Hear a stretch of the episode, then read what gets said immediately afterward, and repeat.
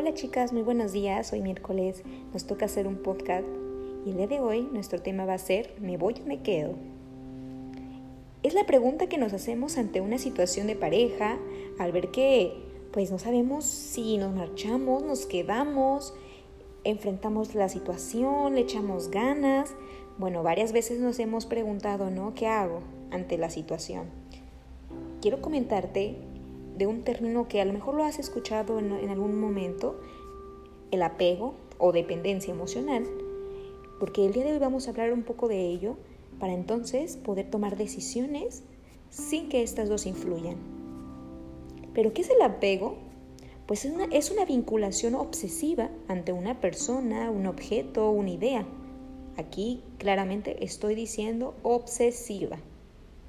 Pero ¿de dónde surge esta dependencia o apego? Viene de una creencia llamada felicidad. Creemos que estaremos seguros o felices con esta vinculación. O sea, que al tener esta pareja, al estar con esta persona, estaré más plena, estaré más feliz, estaré mejor, porque creo que sin alguien no voy a poder salir adelante. Esta creencia de dependencia tenemos que trabajarla en terapia. Entonces, ¿qué es el apego? Pues es la incapacidad de renunciar, de retirarnos de algo o de alguien que nos está afectando emocionalmente. Aquí se debe de hacer cuando mi estado emocional está siendo afectado, mi motivación se está yendo para abajo, hay depresión, hay ansiedad, por esa situación, por esa relación de pareja. Una de las técnicas que nos puede ayudar para decidir de una manera más consciente es poner esta técnica y me gustaría que lo hiciéramos juntas. En una hoja vas a poner costos y beneficios de estar con mi pareja o de estar con mi novio o de estar con mi esposo.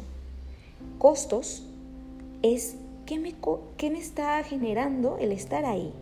Bueno, me está generando eh, el, vivir, el vivir de malas, el estar ansiosa, eh, el que haya violencia día a día, humillaciones, eh, el que no me apoya, el que me insulta, en algunas situaciones hasta me golpea. Esos son los costos que me está generando el estar en esa situación. Aquí hay que ser muy realistas en poner todo, punto por punto. ¿Qué costos me está generando personalmente el estar aquí? Ya, ya mencioné algunos ejemplos. Ahora, ¿qué beneficios estoy obteniendo al estar aquí en esta relación? Bueno, pues no estoy sola, él me apoya en algunos momentos, eh, el tener a alguien ahí en casa, eh, que a, veces me da amor, a veces sí me da cariño. Ok, esos son beneficios y ponlos ahí también punto por punto. Pero algo que te quiero decir y que quede muy claro es que recuerda que nada está encima de tu estado emocional. O sea, cuando tu estado emocional está siendo afectada, así tenga muchos beneficios económicos, materiales, etc., el estado emocional es la prioridad que tenemos que darle no solamente en estos momentos, sino en todo lo que hagamos a partir de hoy. Claro que va a existir un malestar emocional si decidimos retirarnos de esta persona, puesto que me visualicé con él mucho tiempo, me visualicé con él haciendo proyectos de vida, a lo mejor tengo hijos de por medio, claro que nos va a generar un malestar emocional. Sin embargo, quiero comentarte que este, este malestar emocional no se queda permanente en nuestras vidas. Aquí tienes que buscar alternativas para gestionar esas emociones, buscando redes de apoyo, buscando un espacio de introspección contigo y un encuentro contigo misma, buscando ayuda profesional, haciendo actividades que me generen placer. Tengo que buscar la manera de que este malestar emocional lo viva, lo, viva la emoción y, y sobre todo me permita llorar, enojarme, frustrarme, pero sobre todo no quedarme estancada en la emoción. Ese es lo que quiero que identifiques. Claro que vamos a estar emocionalmente, eh, pues, mm, tristes, porque estoy retirándome de algo que yo pensé que íbamos a, a estar por mucho tiempo. Pero la realidad es que el malestar va a estar por un momento. Ya depende de ti lo que hagas con el tiempo. ¿Sí? Así que me gustaría que analizaras qué puedo hacer cuando llegue este proceso de despedirme de la relación, despedirme de mi pareja, porque ya vi que hay más costos que beneficios, porque ya analicé que primero está mi estado emocional, porque ya analicé que los beneficios sí son algo, sí son, pudiera decir algo que impacte, pero nada está por encima de mi estado emocional. Debemos de tener un autocontrol. El autocontrol es el punto de control interno para manejar mi malestar, para manejar mis emociones, mis conductas, decir cuando algo, no, cuando algo me está afectando, hablar desde lo que quiero y lo que deseo. Entonces, ¿te vas te quedas? Espero que esto nos haya ayudado en algo. Cualquier duda, cualquier comentario, estoy en mis redes sociales y nos vemos para el próximo miércoles. Recuerda que tienes tarea costos y beneficios de estar con esta persona, de estar con esta situación. Y recuerda, nada está encima de tu bienestar emocional.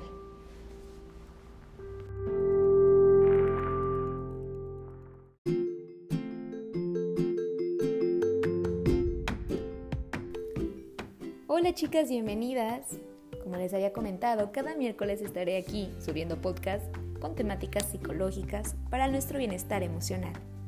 El día de hoy hablaremos de la lucha inalcanzable que tenemos hacia nuestro valor personal a través de las comparaciones y las exigencias. Es por eso que el título de Esta lucha ni Obama la gana. Pero ¿de dónde surge el valor como persona?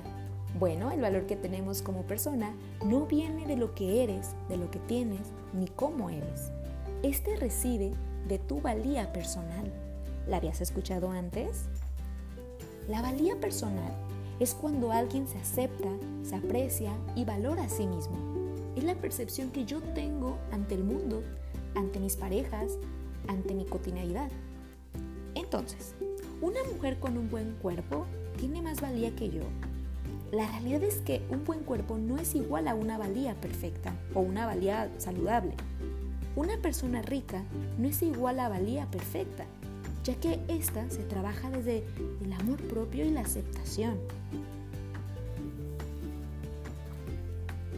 Cuando creemos que no tenemos valía o que no somos lo suficiente, vamos por la vida generando dependencias, depresiones, ansiedad y entre otros problemas emocionales. Pongamos un ejemplo. Ana tiene 24 años y bueno, ha tenido varias parejas. Ella se percibe como insuficiente y menciona que si la han terminado es por su culpa. No puede dejar a su pareja aunque él le haga mucho daño y la violenta, ya que menciona que no es lo suficiente para encontrar otra pareja y para terminar con la relación. Mi pareja es así conmigo porque yo soy la del problema. Estas etiquetas de no soy lo suficiente las vamos adquiriendo al crecer a través de nuestras interacciones, desde cómo papá y mamá nos hablan y nos hacen sentir. Estas creencias se van formando desde la niñez. Aquí vamos asociando nuestra valía en elementos de desempeño, aspecto físico, obediencia, etc. ¿Por qué no puedes ser como tu hermana? Tu hermana sí le echa ganas, no como tú. ¿Qué te cuesta portarte bien y obedecerme? Estos diálogos son los que papá y mamá nos han hecho sentir lo que hoy somos. ¿Sí? Aquí es cuando recalco a papá y a mamá la importancia de cuidar sus palabras y acciones, ya que el contenido que ahora tenemos tú y yo como adultas viene desde ese núcleo. Así de grande es el compromiso que tienen los padres de familia por velar por sus hijos e hijas en su estado emocional. Y bueno, regresando a la valía, hoy como adultas tenemos el control de modificar esta información que no nos favorece en nuestro día a día, ni en mis decisiones, ni en mis interacciones. Pero aquí va la cuestión, ¿cómo empezar? ¿Cómo empezar a tener una valía saludable? Bueno, pues primeramente deja de compararte. Ya vimos que la valía no viene de lo que la persona tiene, ni de cómo es. Deja de juzgarte y criticarte. Deja la lucha con la valía. Ríndete, ya que siempre habrá gente más guapa, exitosa que nosotras. Y al luchar por aumentar nuestra valía a través de estas competencias y comparaciones, será una lucha desgastante y sin éxito. Trabaja con tu aceptación y felicidad, con lo que tienes y eres. La evidencia científica nos han demostrado que nuestro bienestar o felicidad no viene mucho de lo exterior. Influyen, pero como complementos, no como un todo. Empieza a ser amable contigo y con tu entorno. Reconoce cada logro que has conseguido, esas metas que sí has podido. Diálogos como, qué orgulloso estoy de mí por haber tomado esta decisión. Qué orgulloso estoy de mí por sacar buena nota y esforzarme. Reconócete cada esfuerzo que has hecho. Y cuando por algo no logramos algo o no conseguimos esa meta, nuestro diálogo tiene que ir de manera compasiva. Esta vez no pude. Tengo que mejorar para la próxima. Me alegro que Karen haya conseguido el puesto. Tengo que mejorar para un día estar en ese lugar. Háblate de una manera sana, así como le hablarías a tu mejor amiga. Porque fíjate que somos muy incoherentes. A nosotras mismas nos regañamos, nos insultamos, pero cuando damos un consejo o queremos darle unas palabras de ánimo a nuestra amiga, lo decimos de manera compasiva. Entonces, seamos más congruentes con estos diálogos. Bien, pues hasta aquí vamos a dejar este tema, ya que me gustaría que lo reflexionaras y lo trabajaras desde lo que puedes. Me gustaría que me escribieras en mis redes sociales qué tema te gustaría que abordáramos y con gusto lo haremos. Espero que te encuentres bien, espero que tengas un buen día y si no, no pasa nada. Nos vemos para el próximo miércoles.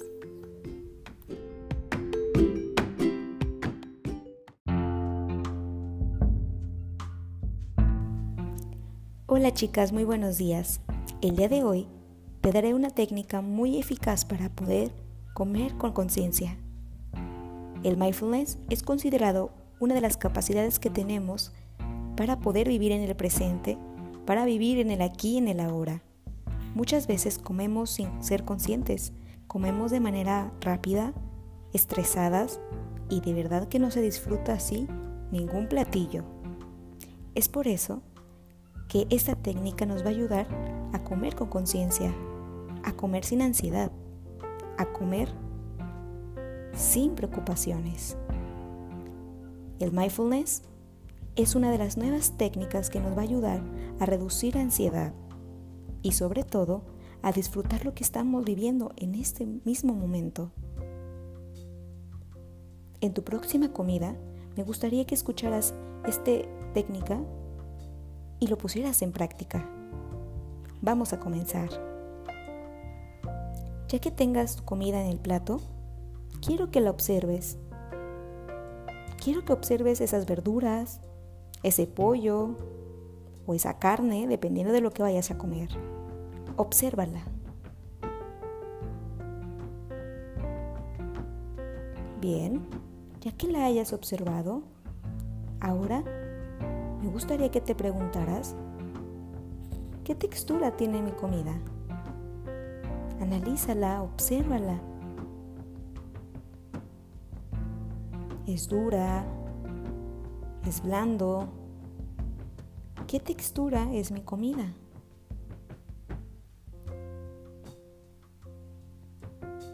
Solo observa la comida.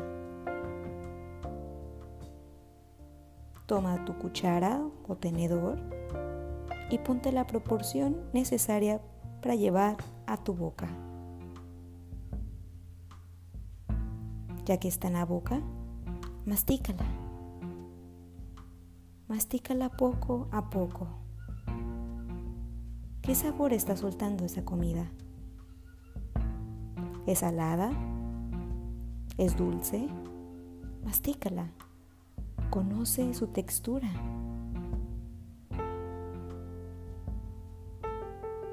¿Es salada? Mastícala. Solamente enfócate en el sabor que está soltando la comida en tu boca.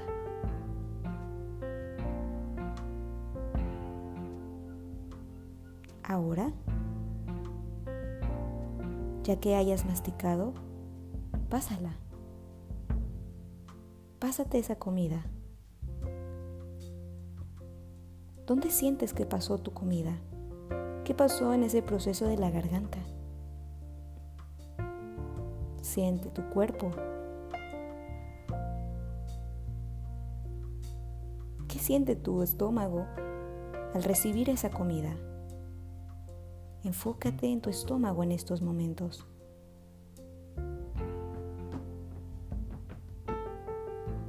¿Le gustó a tu estómago? ¿Era lo que esperaba? Y nuevamente vamos a hacer la misma rutina. Agarra de tu cuchara o tenedor una porción adecuada Ahora vamos a olerla. Huele tu comida. ¿A qué huele?